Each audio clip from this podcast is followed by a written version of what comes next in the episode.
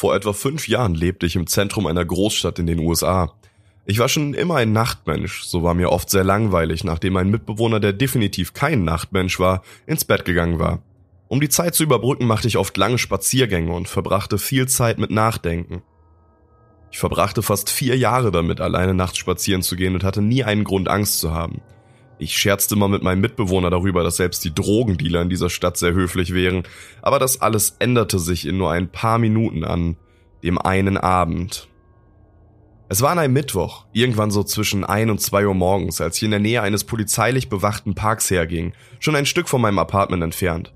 Es war eine sehr ruhige Nacht, etwas ungewöhnlich für einen Tag mitten in der Woche, mit nur wenig Verkehr und kaum jemanden, der zu Fuß unterwegs war, der Park war, wie fast jede Nacht, komplett leer. Ich bog in eine kurze Seitenstraße ein, um wieder umzudrehen und zurück zu meinem Apartment zu laufen, als ich ihn das erste Mal sah. An dem weit entfernten Ende der Straße sah ich auf meiner Seite die Silhouette eines Mannes, der tanzte. Es war ein komischer Tanz, fast wie ein Walzer, aber er beendete jeden Box mit einem merkwürdigen Schritt nach vorne. Ich glaube, man kann sagen, dass er tanzend lief, direkt auf mich zu.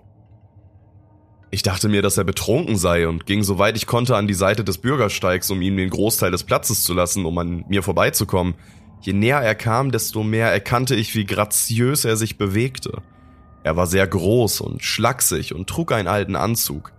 Er tanzte immer noch näher auf mich zu, als ich sein Gesicht erkennen konnte. Seine Augen waren offen, weit und wild.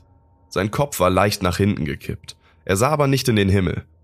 Sein Mund war zu einem schmerzvoll weiten Lächeln verzogen, wie in einem Cartoon. Als ich zwischen Augen und Lächeln war, beschloss ich über die Straße zu gehen, bevor er noch näher kam. Ich wandte meine Augen von ihm ab, um die leere Straße zu überqueren. Als ich die andere Seite erreichte, sah ich zurück und blieb abrupt stehen. Er hatte aufgehört zu tanzen und stand mit einem Fuß auf der Straße, ganz genau parallel zu mir. Er hatte sein Gesicht zu mir gewandt, sah aber immer noch himmelwärts. Auf seinen Lippen war immer noch dieses breite Lächeln. Ich war vollständig und total davon entnervt. Ich fing wieder an zu gehen, ließ aber meine Augen auf ihn gerichtet. Er bewegte sich nicht. Als ich einen halben Block zwischen uns gebracht hatte, drehte ich mich kurz weg, um den Bürgerstreik vor mir zu sehen. Die Straße und der Fußweg waren vor mir komplett leer. Immer noch entnervt drehte ich mich wieder zurück, wo der Mann vorher stand, nur um zu sehen, dass er weg war. Für einen kurzen Moment war ich erleichtert, aber nur bis ich ihn bemerkte. Er hatte die Straße überquert und war nun leicht gebückt. Durch die Entfernung und die Dunkelheit kann ich es nicht genau sagen, aber ich könnte schwören, dass er mich ansah.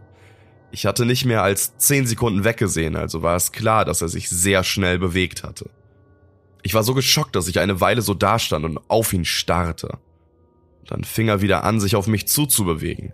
Er nahm gigantische, übertrieben auf die Zehenspitze gestellte Schritte, als wäre er eine Zeichentrickfigur, die sich an jemanden heranschleicht, außer dass er sich sehr, sehr schnell bewegte. Ich würde gerne sagen können, dass ich an dieser Stelle weggerannt bin oder mein Pfefferspray oder mein Handy herausgeholt habe oder irgend so etwas. Aber ich tat nichts dergleichen. Ich stand nur da, als wäre ich eingefroren und der lächelnde Mann kroch näher. Und dann etwa eine Autolänge von mir entfernt stoppte er wieder. Er lächelte immer noch. Er sah immer noch in den Himmel. Als ich endlich meine Stimme wiedergefunden hatte, brüllte ich das erste heraus, was mir in den Sinn kam. Was ich eigentlich sagen wollte war, was zur Hölle willst du? In einem wütenden, kommandierenden Tonfall. Was herauskam, war ein winselndes, was zur Hölle? Ohne Rücksicht darauf, ob Menschen Angst riechen können, bin ich mir sicher, dass sie sie hören konnten. Ich höre meine eigene Stimme und das machte mich nur noch panischer. Aber er reagierte nicht darauf, er stand bloß da und lächelte. Und dann, nach einer gefühlten Ewigkeit drehte er sich sehr langsam um und fing an tanzend davon zu laufen. Einfach so. Weil ich ihm nicht den Rücken zudrehen wollte, sah ich ihm nur hinterher, bis er weit genug weg war, um fast außer Sicht zu sein. Und dann bemerkte ich etwas. Er bewegte sich nicht mehr von mir weg. Auch tanzte er nicht mehr. Ich beobachtete voller Panik, wie seine entfernte Figur größer und größer wurde. Er kam zu mir zurück. Und dieses Mal rannte er. Ich rannte auch. Ich rannte, bis ich aus der Seitenstraße draußen war und auf einer besser beleuchteten Straße mit spärlichem Verkehr kam. Als ich wieder hinter mich sah, war er nirgendwo mehr zu sehen. Den Rest meines Weges nach Hause sah ich immer wieder über meine Schulter und glaub immer sein dummes Lächeln zu sehen, aber er war nie da. Ich verbrachte noch sechs Monate nach dieser Nacht in der Stadt und ich ging nie wieder zu einem Spaziergang nach draußen. Da war etwas Unvergessliches an seinem Gesicht. Er sah nicht betrunken aus, auch nicht high. Er war vollkommen wahnsinnig. Und das war ein sehr, sehr furchterregender Anblick.